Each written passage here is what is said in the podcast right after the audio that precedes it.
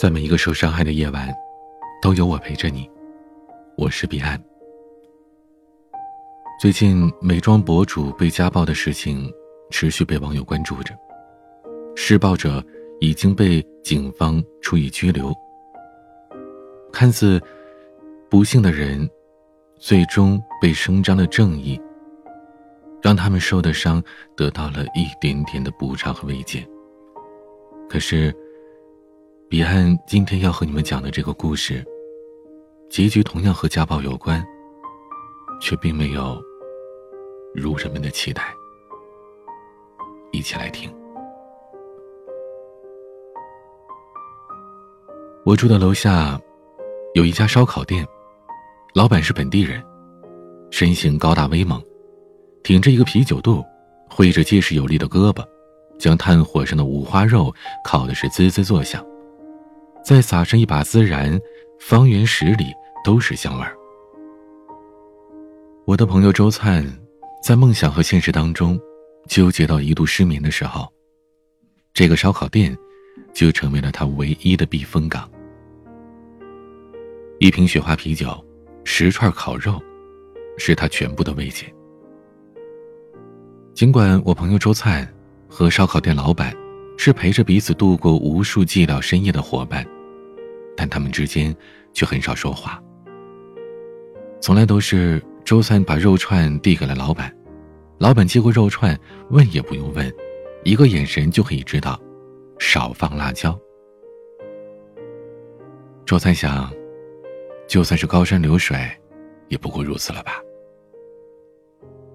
不过在今天，这烧烤店老板破天荒的开口了：“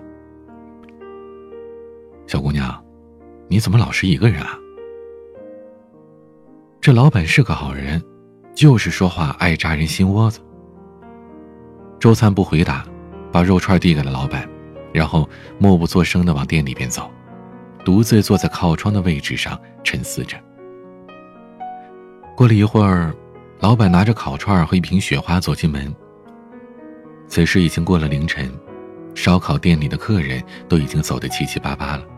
只留下一桌人还在那喝酒划拳。老板拉开了周灿对面的矮凳坐下，将常年怀胎八个月的肚子直接搁在了桌子上。他问道：“哎，小姑娘，是不是失恋了？”这老板眼神是真好，就是哪壶不开提哪壶。老板见周灿不搭理他，就自言自语：“烧烤好吃。”但还是少吃一点吧，瞅你胖的。我朋友周灿哇的一声就哭了出来。旁边那桌拼酒的小伙们被吓了一跳，其中一个人说：“小妹妹，是不是这变态大叔调戏你了？跟我们说，我们帮你撑腰，帮你揍他，不要怕啊。”老板说：“你给我滚犊子，我跟这小姑娘谈心呢。”哎，我呸！老李说：“就你这水平，还会谈心呢？”一桌子人哈哈大笑，可周灿却越哭越厉害。老板递过来一张纸巾：“好啦，别哭了，身上没点肉能是小姑娘吗？”周灿摇了摇头说：“大叔，我看着像是为了几斤肉而哭的姑娘吗？”这大叔深以为然的点了点头。周灿接着说：“大叔，我失恋了。那个最喜欢我的人，要跟别人去结婚了，不陪我浪迹天涯了。”烧烤店老板从周灿的面前拿过了酒瓶，给自己倒上了一杯。小姑娘，你这措辞有问题啊！他都跟别人结婚了，怎么还能是最喜欢你的人呢？可他当初为了我什么都不要了，一个人从深圳跑到这儿来，可是我连跟他结婚都做不到。他要安稳，要一个生儿育女的妻子，可我注定是要走的。老板一言不发的看着他。沉默了片刻之后，老板点燃了一支烟，说：“我知道了。”周三本以为这老板会给他灌上一大壶的鸡汤。这种四十多岁又一事无成的中年大叔，最喜欢以过来人的身份讲道理。他会告诉你，谁的青春不迷茫啊？痛了，自然会放下。周三说。你知道什么了？说的好像你有个爱情似的。烧烤店老板嗤之以鼻的说：“切，说的好像就只有你年轻过似的。”很多年以前，老李叔还不叫叔，叫小李哥。他穿着皮夹克，留着中分短发，四处搂着小姑娘跳抱腰舞。直到有一天，他遇上了一个特别的姑娘。那姑娘穿着白色的衬衣，站在 disco 的角落里，光怪陆离的灯光照射在她白净的脸上，就像是一只迷路的小鹿般惊慌失措的。这个姑娘叫芳芳，是 disco 领班的侄女，专门在这里卖酒的。芳芳是一个不善言辞的农村姑娘，还没开口推销。就被客人们逗的是满脸通红的。只有小李哥不逗她，顶酒的时候，小李哥总是坐得笔直，像一座巍峨的山，不苟言笑的点上一箱啤酒。一来二去的，两个人便熟悉了。晚上的时候，小李哥去买芳芳的酒；白天不上班的时候，便骑着解放牌的自行车，带着芳芳满城的飞驰。芳芳的手死死的抓着坐凳的下方，又喜又怕。小李哥说：“芳芳，你抱着我。”芳芳红着脸，犹豫着。小李哥伸出了一只手，抓住了他的手腕，扶在了自己的腰上，说：“别怕，有我在呢。”微风。轻轻的拂过了芳芳的脸，他低着头笑着说：“小李哥，有你在，我不怕。”他的声音就像是糯米一般，听得小李哥心都碎了。小李哥决定了，他要和芳芳在一起。这个决定自然遭到了小李哥父母的反对。他们说：“你是国有企业的员工，是端铁饭碗的人，不找个门当户对的姑娘就算了，至少找一个清清白白的小姑娘吧。”小李哥反驳道：“芳芳的皮肤那么白，就像刚刚煮好的鸡蛋白，哪里不清不白了？”他觉得，老年人就是迂腐。小李哥说。芳芳，你不要怕，我要跟你在一起。芳芳的眼泪掉下来，欲言又止的。这可把小李哥心疼坏了。小李哥将芳芳的眼泪蹭在了手心里。哎，芳芳，你这怎么了？芳芳，声音哽咽的说：“我怕我等不起。”我想回老家了。在迪斯科，每天都有买酒的客人调戏他，非要摸他的腿才肯买他的酒。他说：“小李哥，我只是想活下去，怎么就那么难啊？”小李哥的眼眶一红。把她搂在了怀里，芳芳，你不要怕，我带你活下去。可是，芳芳怕等不到她父母同意的那一天，该怎么办呢？不要怕，他带她走。当天晚上，小李哥买了两张去广东的火车票，凌晨五点发车。他们在火车站依偎着彼此，脸上都有着对于未来的期待和茫然。芳芳说：“小李哥，能行吗？”小李哥说：“不要吧，有我呢。”此时，改革的春风已经吹遍了祖国的大江南北，他们马上就要过上好日子了。凌晨的火车穿梭过无数条隧道，像一张张怪兽的嘴，震得耳朵嗡嗡作响。但这些都被他们忽略不计。光线昏暗的车厢里，他们只想紧紧的抓着对方的手。芳芳，我会让你过上好日子的。我信你。第三天的清晨。他们沐浴在广州市的阳光里，他们眯着眼睛，看着和家乡截然不同的高楼大厦，满脸的兴奋。然而，这种兴奋并没有维持多久，一种前所未有的茫然摆在他们面前。他们到这里要干什么呢？他不让芳芳工作，自己也看不上那些工作。两个人窝在旅馆里。没到一个星期，钱就快花光了。芳芳看着他，试探的说：“小李哥，要不然我们回去吧？”怎么可能回去呢？他丢不起这个人啊，而同时也意味着他不得不去工作了。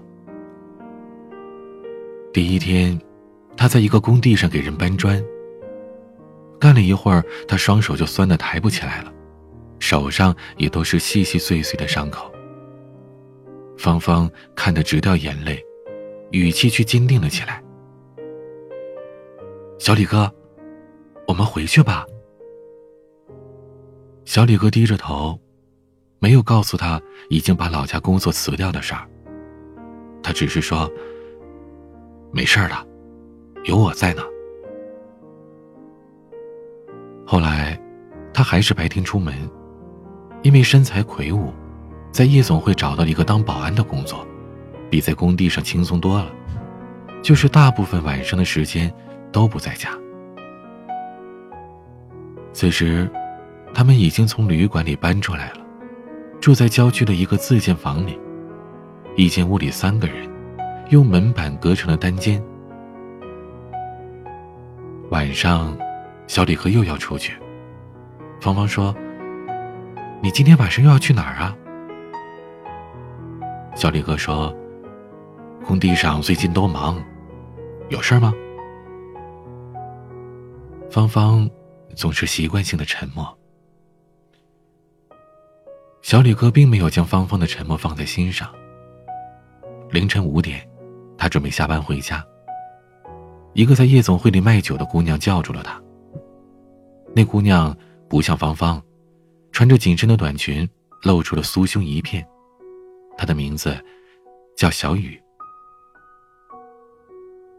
小李哥对这种姑娘没兴趣。小雨搂着他的脖子，一身的酒气说：“哟，小李哥，送我回去呗，我就住在这附近。”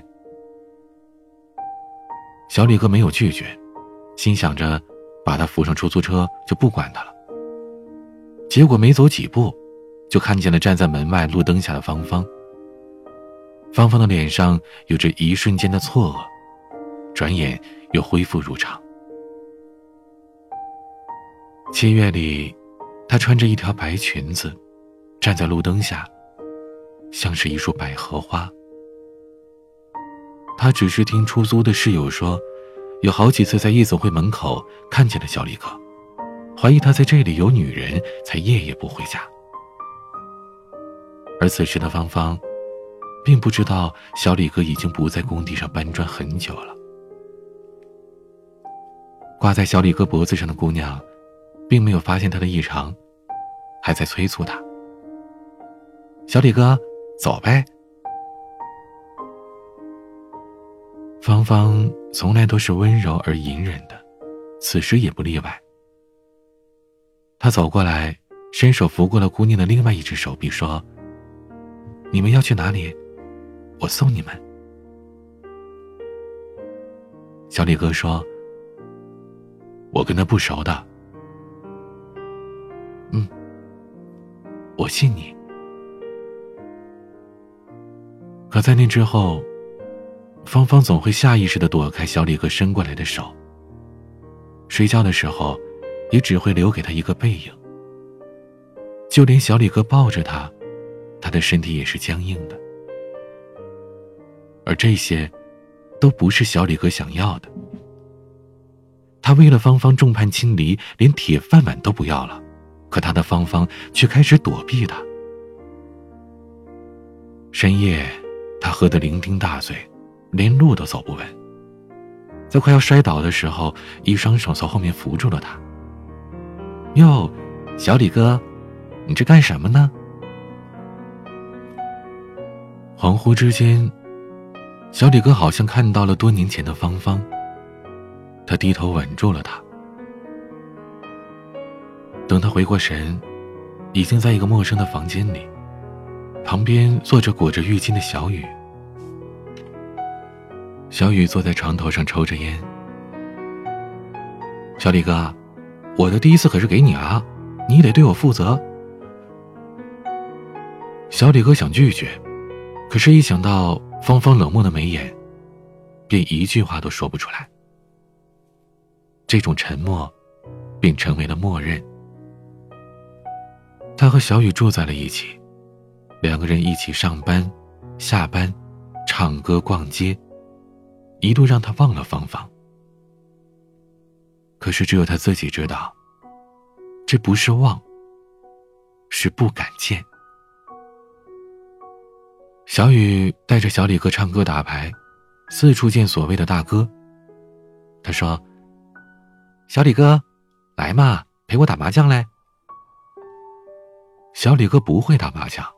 可经不住劝，打的是广州麻将，听了半天的规矩也不会，稀里糊涂的就开始打起来了。打了一个小时，这身上的钱就输了个精光。小李哥，没钱了，我借你。那天晚上，他不知道自己借了多少钱，反正一夜下来，他欠了将近五万块。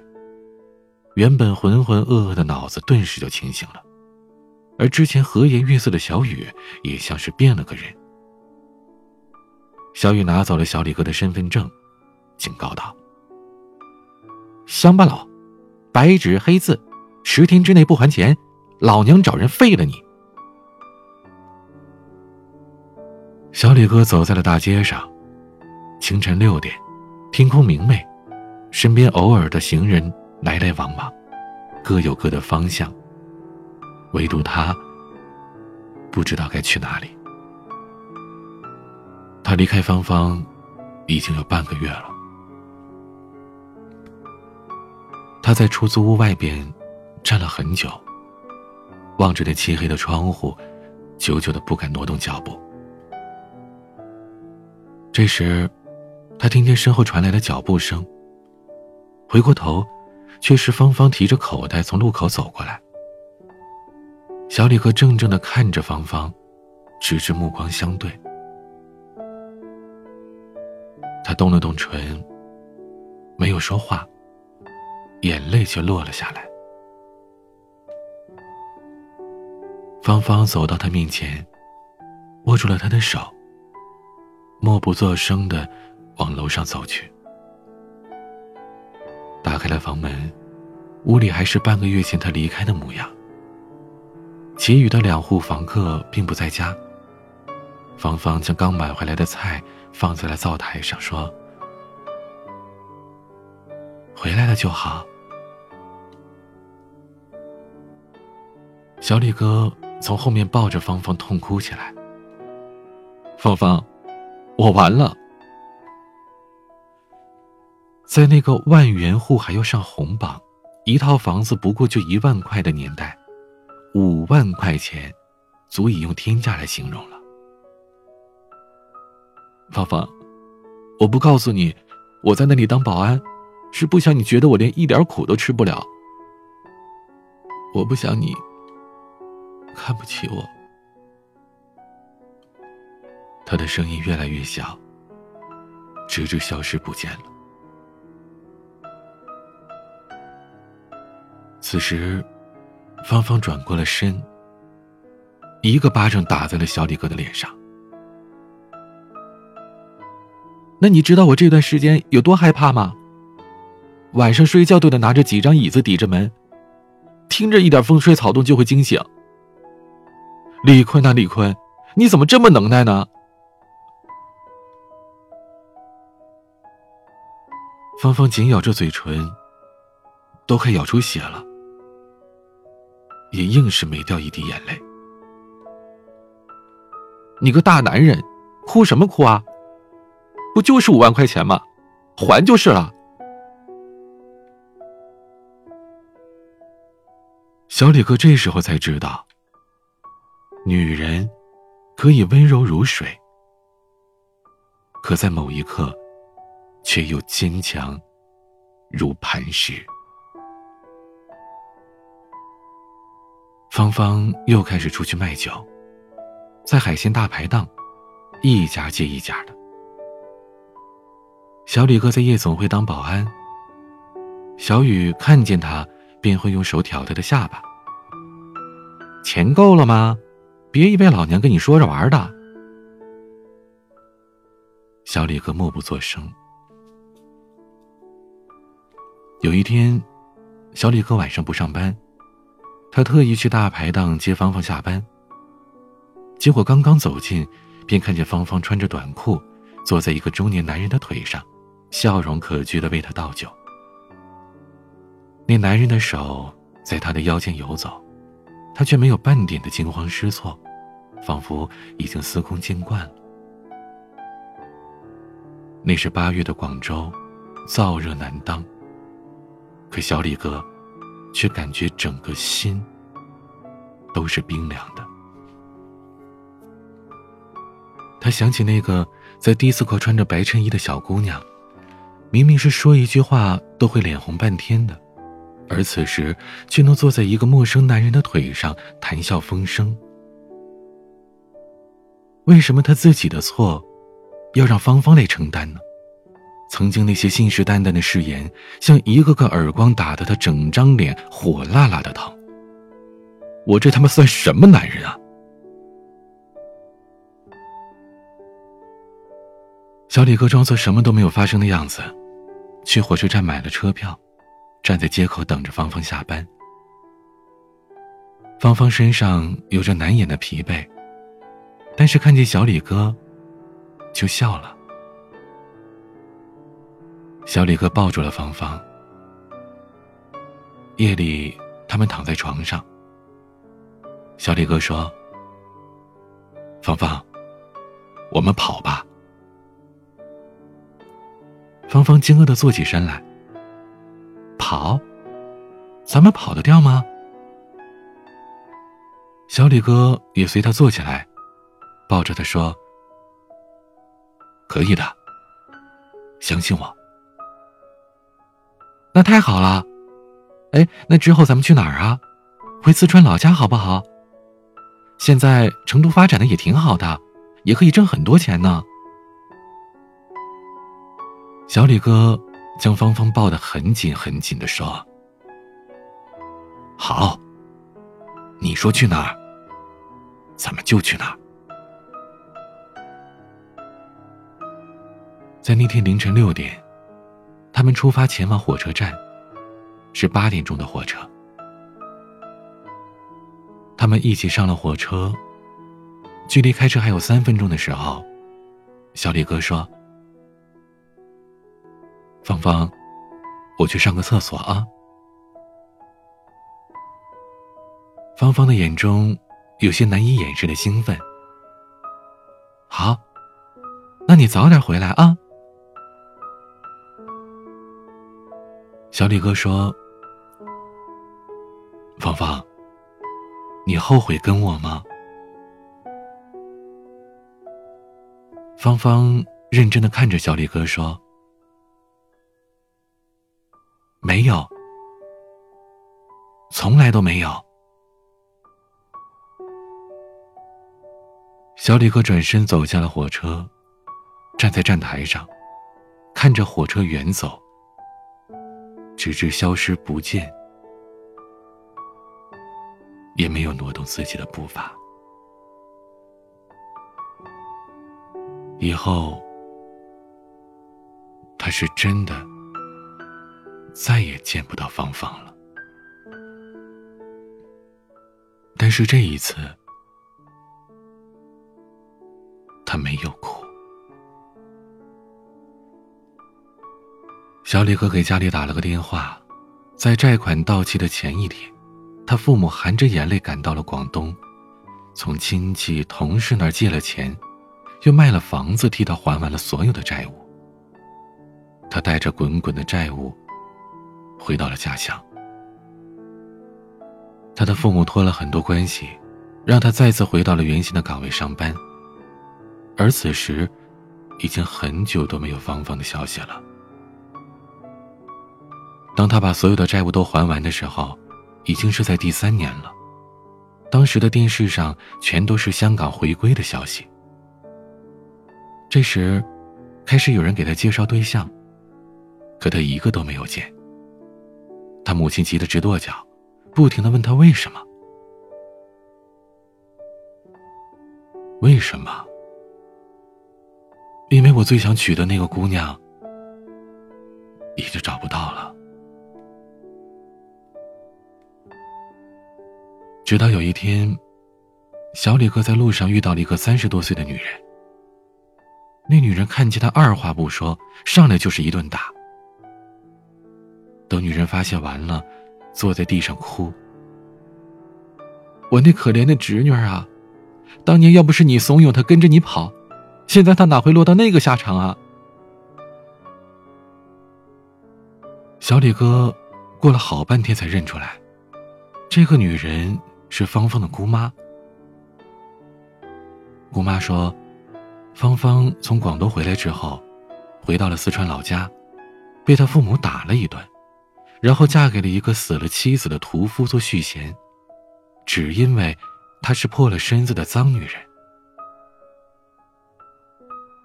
小李哥气得胸口发疼，他问姑妈要了地址之后，决定去找芳芳。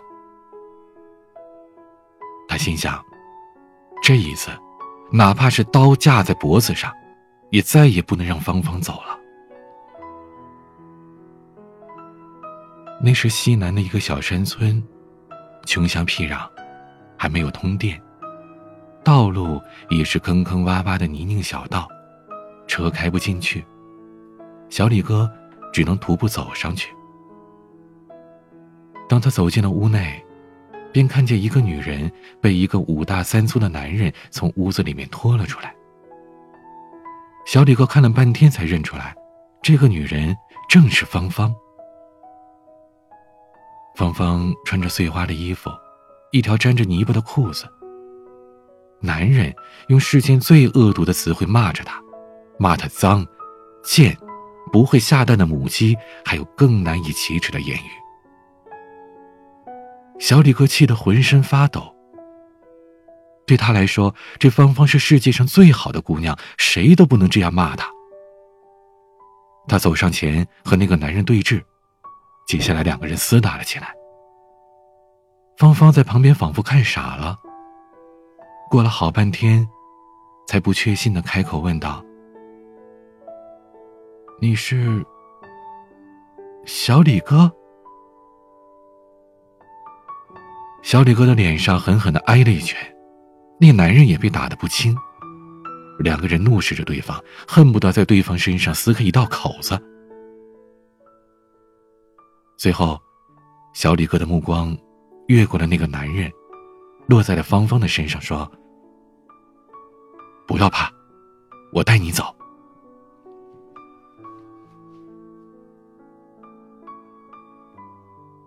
此时，已经是夜里凌晨两点。整个烧烤店安静至极。旁桌喝酒的那几个人，已不知在何时安静了下来，一言不发，似睡非睡的。我的朋友周灿抬起了头，看着拿着酒瓶猛灌的老李叔，问道：“那然后呢？” 然后，烧烤店老板苦笑了一声，苦涩当中带着几分嘲讽。然后，在他和那个男人对峙的时候，他的邻居冲了出来，要为同村人撑腰。芳芳连忙拉着他往村外跑，一边跑一边说。小李哥，你快走，他们会打死你的。那你呢？芳芳抿着嘴说：“我，我没事的，你放心吧。”我不相信，因为此时芳芳的脸上还有着没有消退的淤青。真的，芳芳推着小李哥。我去拦住他们，你快走吧，芳芳。等我来娶你。小李哥想好了，这一次，他要找许多的人一起过来给他壮声势，他要带许多的钱，风风光光的带芳芳走。终于，三个月后。他将这一切变成现实的时候，等到的却是芳芳的死讯。在那天小李哥走了之后，芳芳被那个男人拖回去打死了，然后男人畏罪潜逃，至今音讯全无。再后来，国企私有化，老李叔下岗了，便有了这个烧烤店。我的朋友周灿盯着酒杯，久久没有说话。倒是旁边那桌的人问道：“那老李说，你现在结婚了吗？”老李叔咧嘴一笑，反问道：“结婚？跟谁结啊？”“是啊，他最想结婚的那个人已经不在了呀。”周灿眼眶一红，老李说。遇见你，到底是他的幸，还是他的劫呀？老李叔说：“都是命啊。”这时，所有的人都不约而同的低下了头。不知作何表情。刚好，店外传来了客人招呼的声音。老李叔应了一声，连忙起身往外走去。周灿跟了上去，把饭钱递给了他，对老李叔说：“你口口声声的说爱他，却没有一刻站在他的立场。”为他考虑过。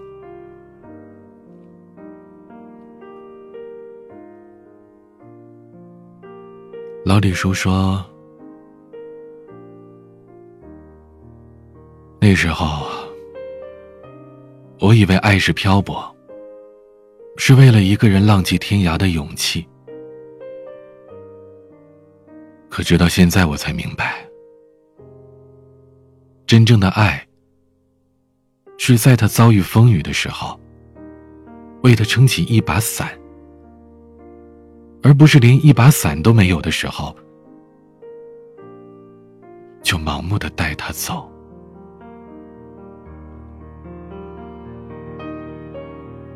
说这话的时候，他低下了头，脸上有着难以掩饰的悔恨。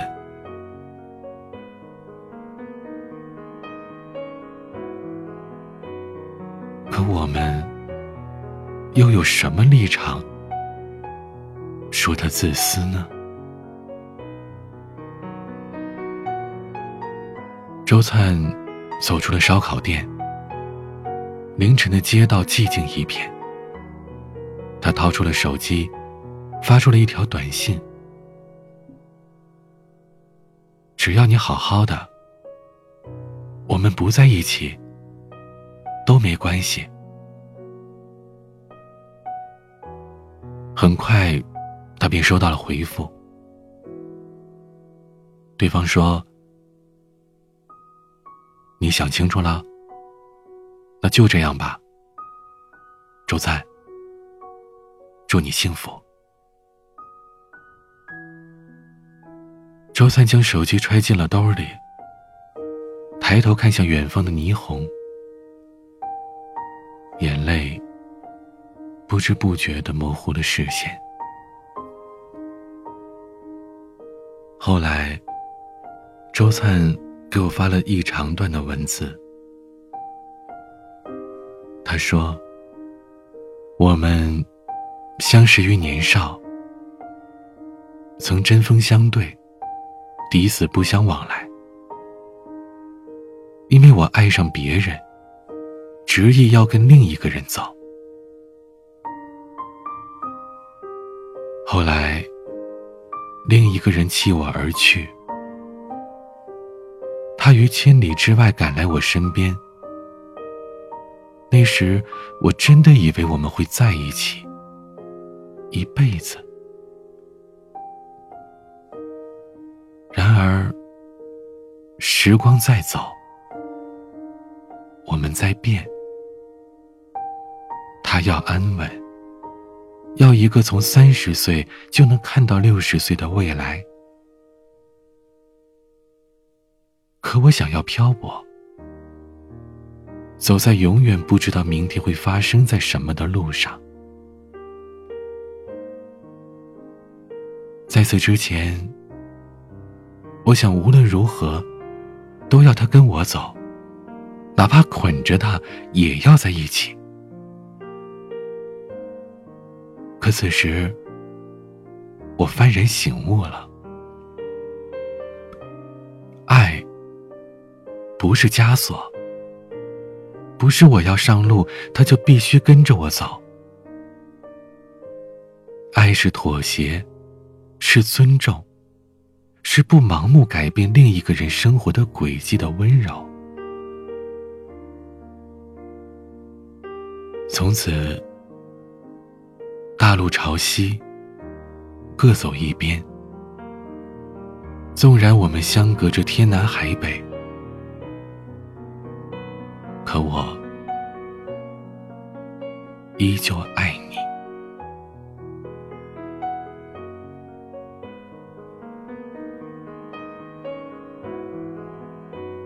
到这里，我想起曾经听过的一句话，我一直都不懂这话是什么意思。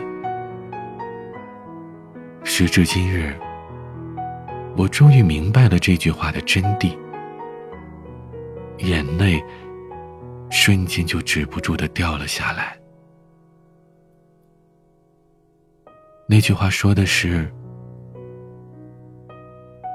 我们相爱，我们分开。”